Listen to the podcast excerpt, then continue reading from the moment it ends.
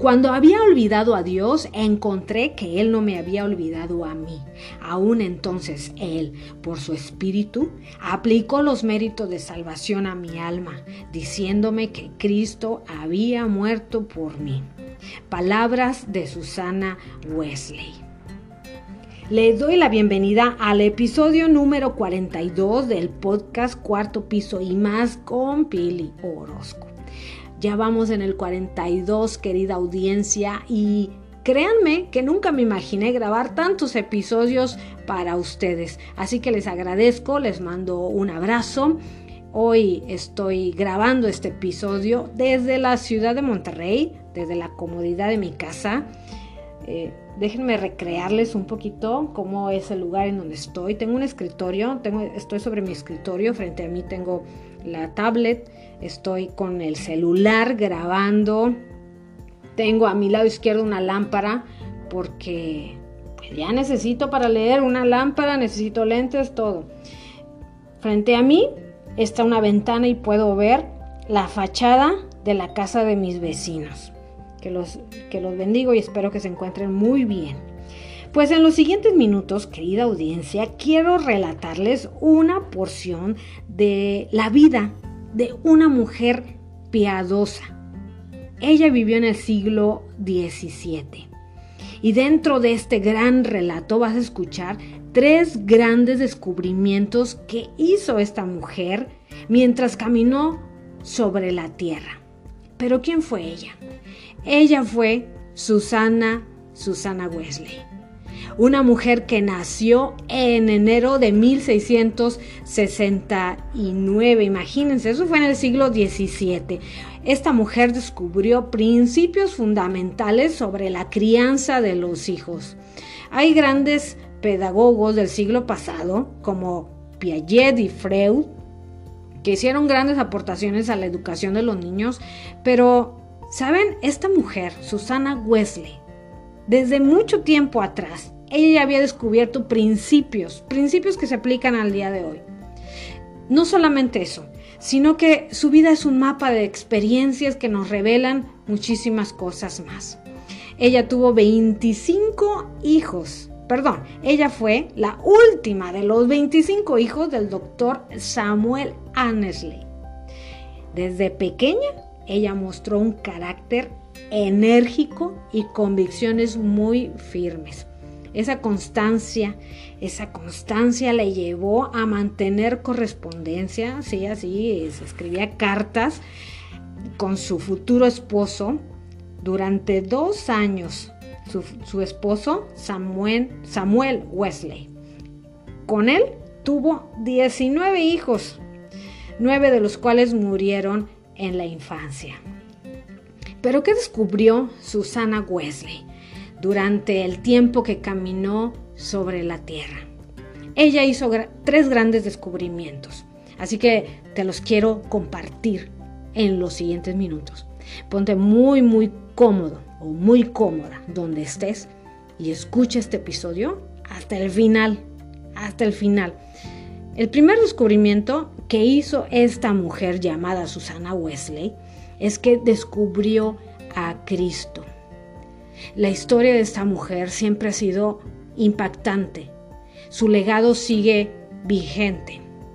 Ella dedicó su vida entera, su vida entera, a servir en la iglesia como esposa de ministro.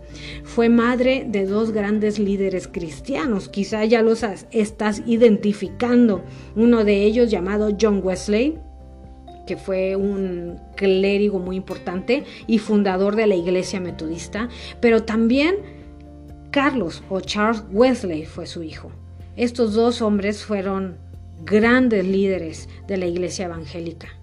Susana Wesley, una mujer sumamente piadosa, realizó su mayor descubrimiento poco antes de morir.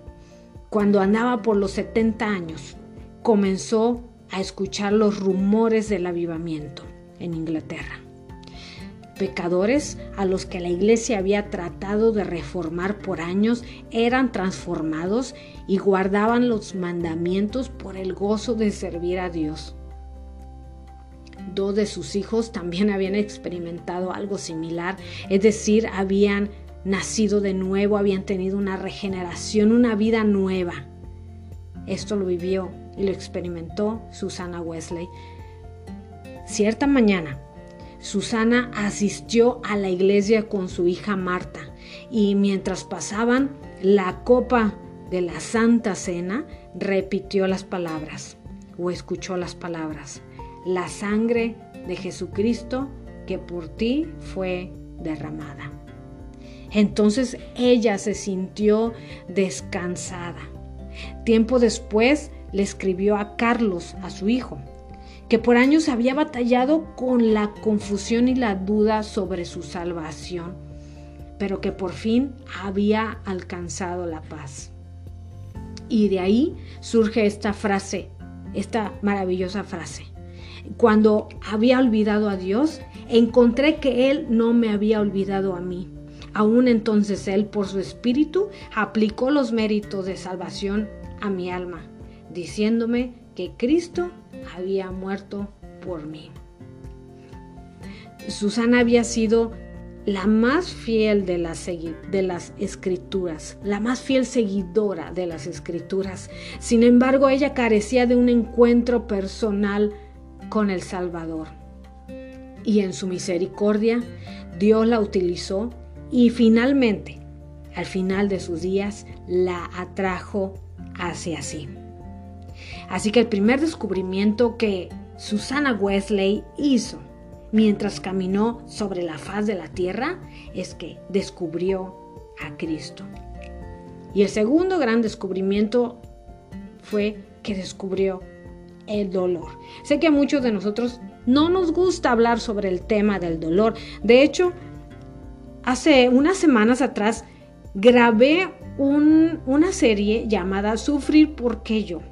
Y sé que a muchos nos, nos cuesta el tema del sufrimiento, no nos gusta, pero Susana descubrió el dolor.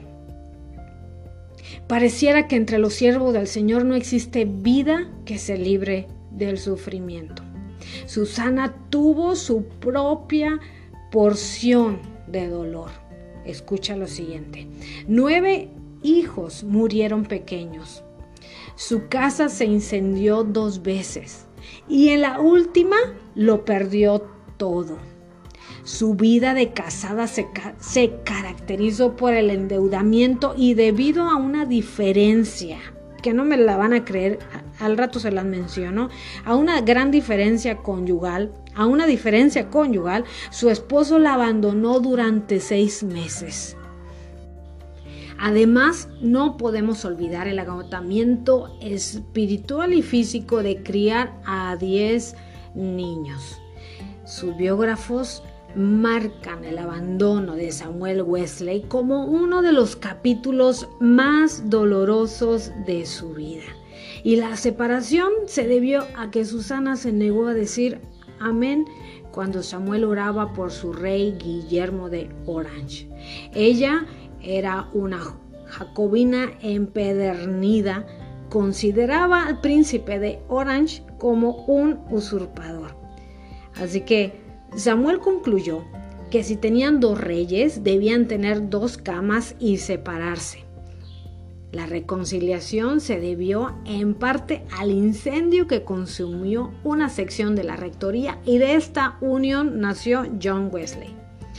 Poco después, Samuel terminó en prisión por deudas. A lo largo del matrimonio, el dinero constituyó uno de los problemas más duros, pues Samuel no resultó ser un buen administrador y Susana debía arreglárselas día a día, con más de 10 bocas que alimentar. Ella sufrió mucho, pero quizá no más que otras mujeres antes y hoy. Sin embargo, surgen las siguientes preguntas. ¿Cómo hubiera reaccionado de vivir en esta época? ¿Habría demandado a su esposo por el abandono del hogar? ¿Habría acudido a las cortes para separarse por diferencias irreconciliables? En aquellos tiempos el divorcio era impensable y ni siquiera se consideraba una opción. Hoy día es muy diferente. Ante el primer roce, las esposas corren a los tribunales o luego de que los hijos se casan, muchas dicen estar cansadas de fingir y eligen separarse. El propósito de todo esto que les estoy narrando es aprender sobre la vida de Susana. Cuando su esposo volvió de la cárcel, ella le dijo, Te amo, esposo mío. Casi no sé qué decir o hacer. Y él le respondió, Pienso que lo más adecuado sería que me tomaras en tus brazos y me besaras. Ciertamente las relaciones no se dan de manera espontánea, sino que maduran con constancia y voluntad. Aprendamos de Susana a luchar por nuestros hogares, en lugar de quejarnos, a dar lo mejor de nosotras mismas en vez de, de rendirnos. ¿Hay problemas de dinero? Acude a aquel que lo dio todo y a quien todo le pertenece, así como lo hizo Susana Wesley. Siempre se aferró a su Salvador. Este fue el segundo descubrimiento. Pero ¿cuál fue el tercero? Tercer descubrimiento que Susana Wesley hizo durante el tiempo que caminó sobre la faz de esta tierra es que descubrió a los hijos Susana supo mucho de hijos, créanme, ya que ella tuvo 19 niños, 10 que sobrevivieron la niñez. En sus cartas han quedado registradas algunas de sus opiniones en cuanto a la educación. Y de estas cartas podemos rescatar cinco lecciones. A continuación te voy a dar cinco lecciones, existen más, pero te voy a compartir cinco de ellas. Seguramente, si tú las aplicas, tendrás éxito como madre, tendrás éxito como una mujer que educa a sus hijos con éxito. La primera lección que descubrió Susana Wesley fue la siguiente. Para formar la mente de los hijos, la primera cosa que hay que hacer es vencer su voluntad y traerlos a un carácter obediente. Entre más temprano en su vida, es mejor.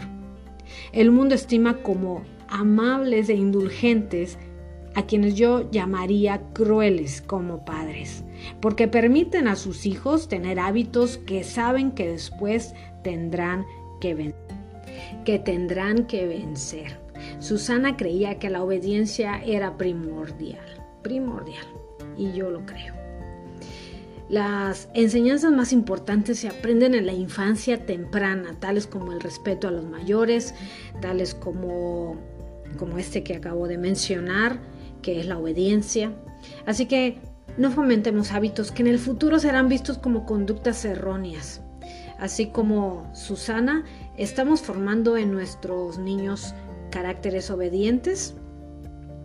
La segunda lección, un segundo principio, es que un niño puede llorar pero suavemente.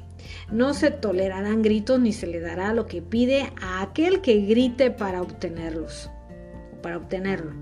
Uno de los problemas de la era moderna es que la madre no educa a sus hijos en los años tiernos, sino la nana, la abuela, la maestra de la escuela, etc. Haríamos bien en sacrificar unas cuantas moneditas de nuestro sueldo o el progreso en el mundo financiero para pasar más tiempo con nuestro bebé. Es el, eh, la lección que aprendemos de esto.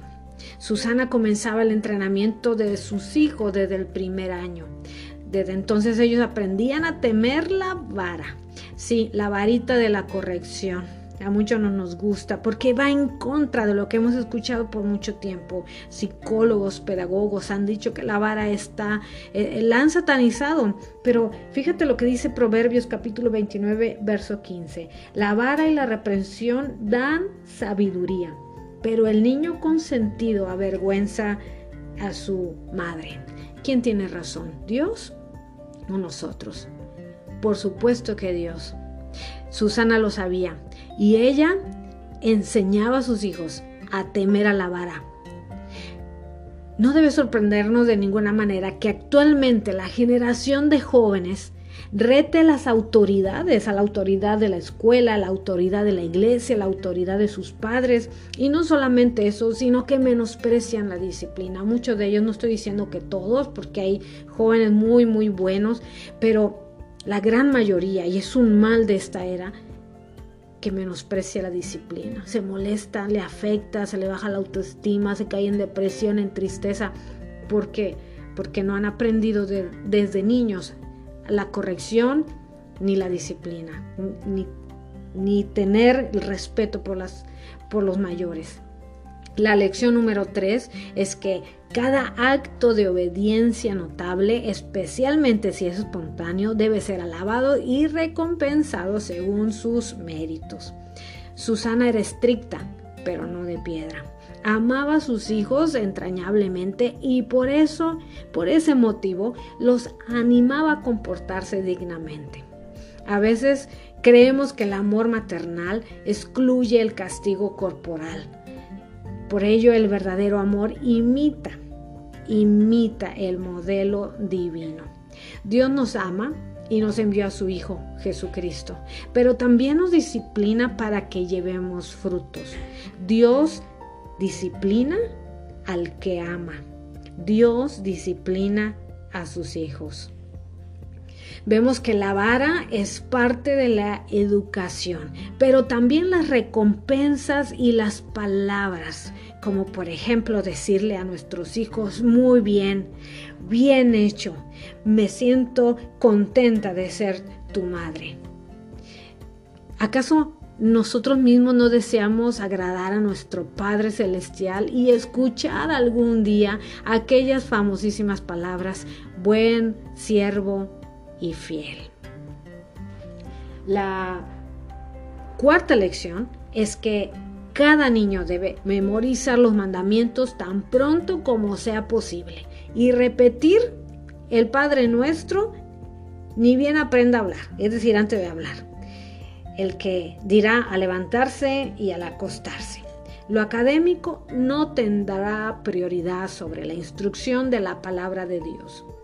Muchas madres de hoy tienen sus prioridades al revés. Primero la escuela y luego la educación religiosa.